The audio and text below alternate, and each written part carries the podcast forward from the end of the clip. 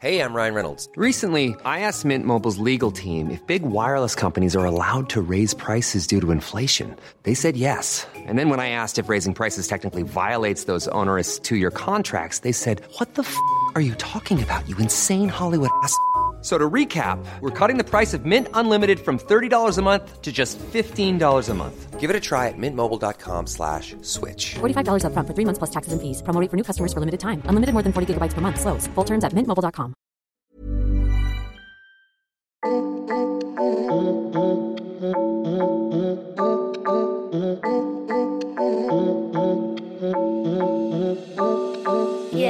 M'as-tu vu?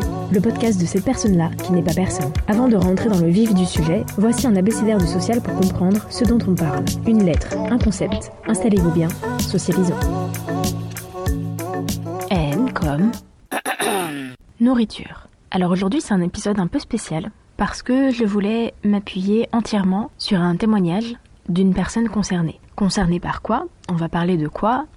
On va parler des troubles du comportement alimentaire.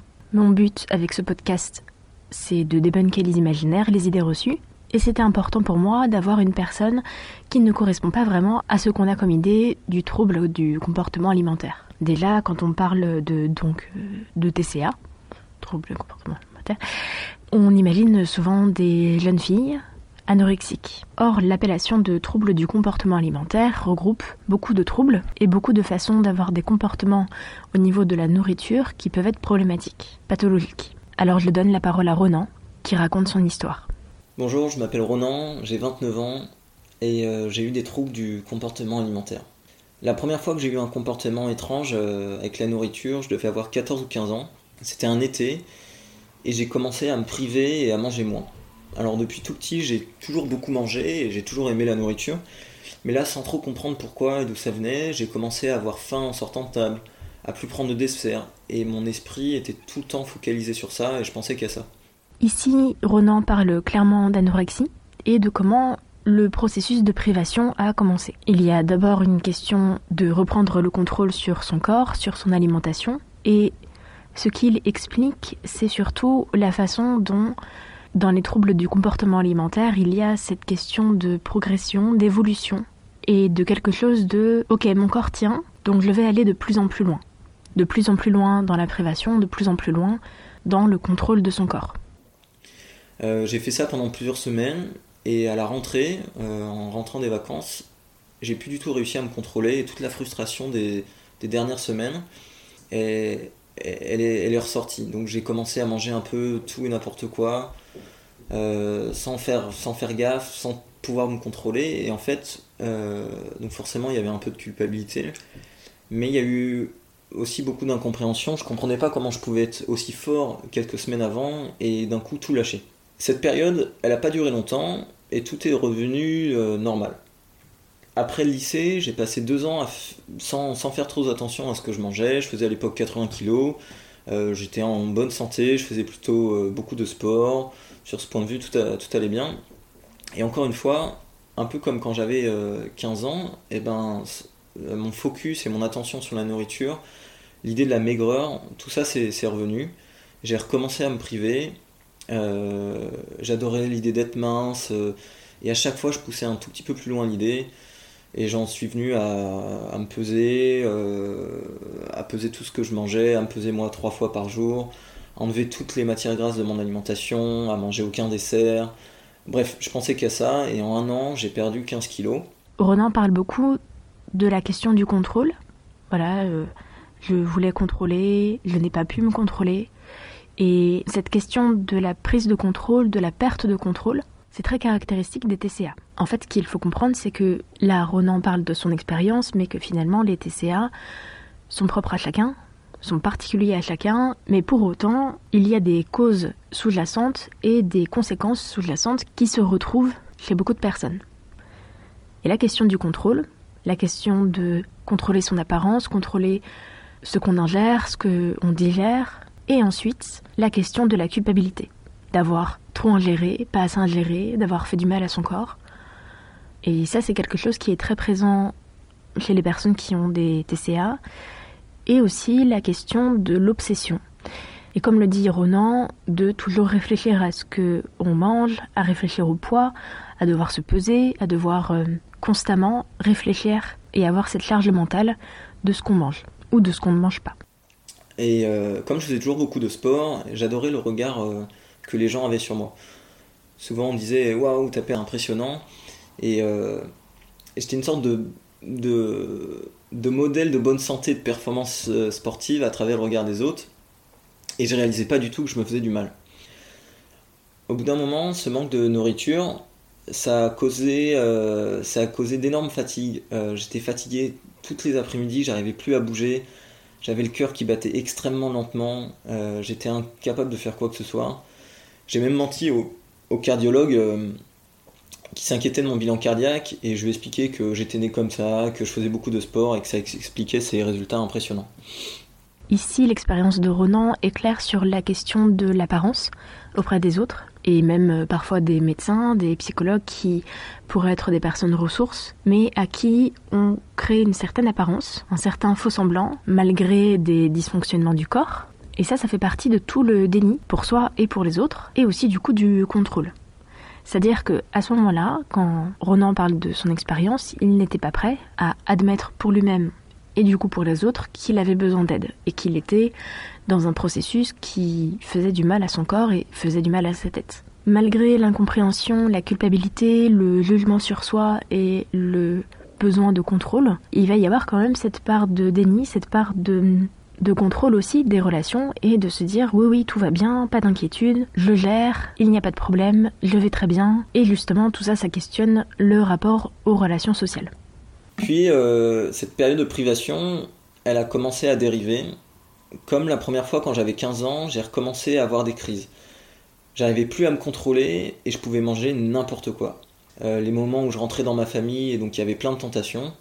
Donc de passer du contrôle euh, total à l'extrême inverse, ça, ça, ça me mettait beaucoup de, culpabilité forcément. Et la, solution que, que le Ronan euh, de l'époque a eu, c'était donc de, bah, de, moins sortir et de rentrer le moins souvent possible dans, ma famille. Donc j'ai vécu environ un ou deux ans comme ça, avoir de longues périodes de frustration et de contrôle et des chutes où je m'empiffrais. Bien sûr, c'était en cachette, personne ne le savait, et euh, tous ceux qui s'inquiétaient, j'arrivais avec un sourire par exemple, ou leur montrer une certaine joie de vivre, qu'au final tout allait bien. Et les repas de famille, pour moi, c'était une sorte de jeu d'acteur. Euh, je faisais semblant que tout allait bien, mais mon focus c'était euh, c'était sur la bouffe et ce qu'il y avait sur la table et comment faire pour que pour pouvoir m'exploser le ventre sans que personne s'en rende compte. Ici, Ronan parle de cycle, d'anorexie, de boulimie, qui contrôle ses relations sociales et sa vie sociale en général. En fait, pour éviter les tentations, les jugements des autres, ou l'exposition des comportements qui pourraient questionner, les personnes qui ont des TCA se renferment sur elles-mêmes et peuvent refuser les interactions sociales, comme l'a fait Ronan. Il faut dire aussi que, notamment la boulimie, mais dans tous les cas, la plupart des troubles du comportement alimentaire, ça se passe en cachette. Ça se passe seul. Et la difficulté dans tout ça, c'est comment se faire aider, comment en parler aux autres, quand tout ce qu'on a fait et tout le mal qu'on s'est fait, c'est seul qu'on l'a fait. La nuit est loin des autres. Et c'est un effort particulièrement intense pour les personnes qui ont des TCA d'aller vers les autres pour dire là j'ai besoin d'aide. Le summum de cette période, ou le pire de cette période, c'est ça a été quand, au lieu de pas réussir à me contrôler sur une seule soirée, euh, cette fois ça a duré une semaine. Et là, ça a été une semaine, une semaine d'enfer où j'ai mangé tout ce qui traînait, tout ce qui se traînait dans le frigo, les boîtes de gâteaux, des pizzas pas encore décongelées. Et en une semaine, j'ai pris 10 kilos. Et là, je me suis dit, waouh, cette fois, je me, fais, du mal et je vais pas réussir à m'en sortir tout seul. Je pense que cette période-là, ça, a été un, ça, a été un déclic. Euh, j'étais fatigué de tout ça, je me rendais compte que je pouvais pas vivre comme ça toute ma vie. Et en plus, je voulais un jour aller euh, étudier aux États-Unis et je me suis dit que d'être euh, boulémique au pays de la malbouffe, c'était euh, un peu signer mon arrêt de mort. Donc j'ai pris un rendez-vous chez une psychologue et je me suis dit, ok, tu vas payer une personne, cette fois tu lui mens pas. C'était d'ailleurs pas évident parce que quand on a vécu dans le mensonge, les mensonges se mêlent à la réalité, on sait plus exactement ce qu'on croit. J'avais développé plein de techniques de manipulation, j'avais toujours été le, le Ronan, le garçon sympa et souriant, et là, il fallait que je sois le vrai Ronan, celui qui était malade et qui avait besoin d'aide. Là, le déclic pour Ronan, c'est le moment où il a eu peur pour sa vie. Sa perte de poids, la récurrence plus forte des cycles, l'a amené à faire appel à une personne extérieure formée, donc une psychologue. Là, il a fait appel à une psychologue, mais ça aurait pu être un ou une médecin nutritionniste, un ou une psychiatre, parce que en France, c'est comme ça qu'on prend en charge une personne qui a des TCA. Comme les troubles du comportement alimentaire sont liés à des symptômes somatiques, donc du corps, mais aussi à un processus psychique, donc qui va faire appel à des professionnels, donc euh, médecins psychiatres ou euh, psychologues, mais aussi dans la prise en charge, il va être question de rétablir une alimentation saine et équilibrée pour les personnes.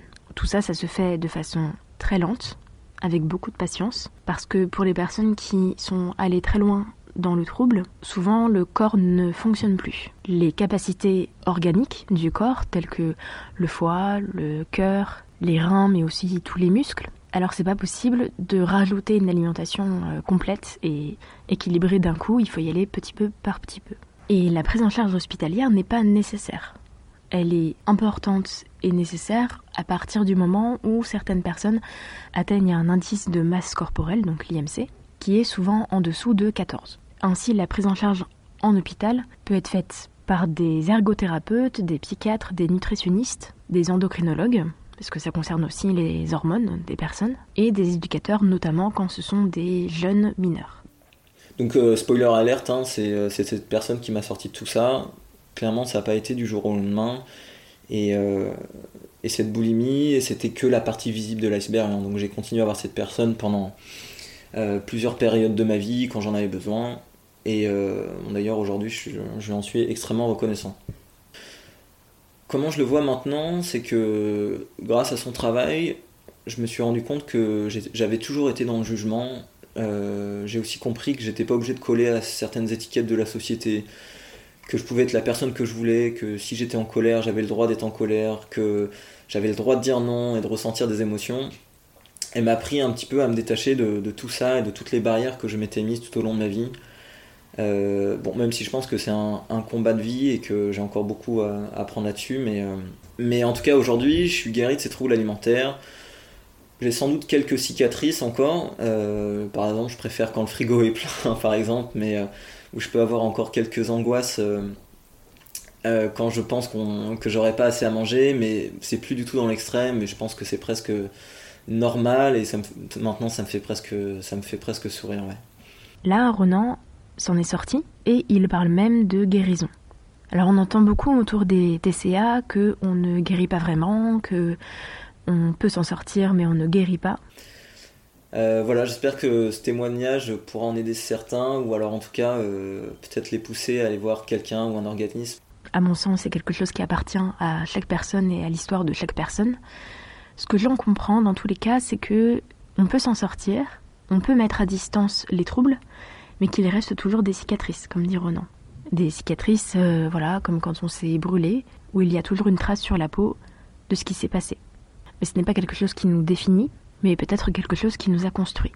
Pourquoi est-ce que les personnes ont du mal à demander de l'aide? C'est parce qu'il faut dépasser son propre jugement, le jugement des autres. En éducation spécialisée, on accompagne énormément de personnes qui doivent dépasser la honte de leur handicap, la honte de leurs troubles, de leur statut, de leurs problématiques. Et ça, c'est aussi très présent dans les troubles de l'apprentissage. Les troubles de l'apprentissage, c'est tout ce qu'on appelle les dys, donc la dysphasie, la dyscalculie, la dyslexie, la dyspraxie, bref, beaucoup de dys, et notamment ce qu'on connaît le plus, la dyslexie et la dysorthographie, donc un trouble au niveau de l'orthographe. Tout ça, ça se résume en un seul épisode, orthographe.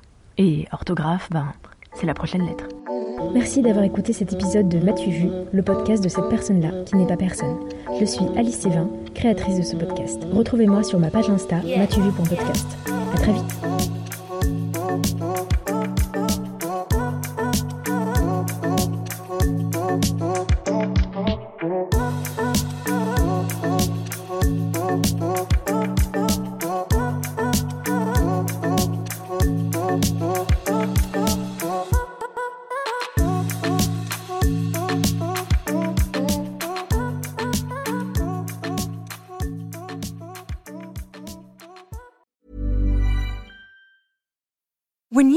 Mealtime inspiration, it's worth shopping Kroger, where you'll find over 30,000 mouthwatering choices that excite your inner foodie. And no matter what tasty choice you make, you'll enjoy our everyday low prices, plus extra ways to save, like digital coupons worth over $600 each week. You can also save up to $1 off per gallon at the pump with fuel points. More savings and more inspiring flavors make shopping Kroger worth it every time. Kroger, fresh for everyone. Fuel restrictions apply.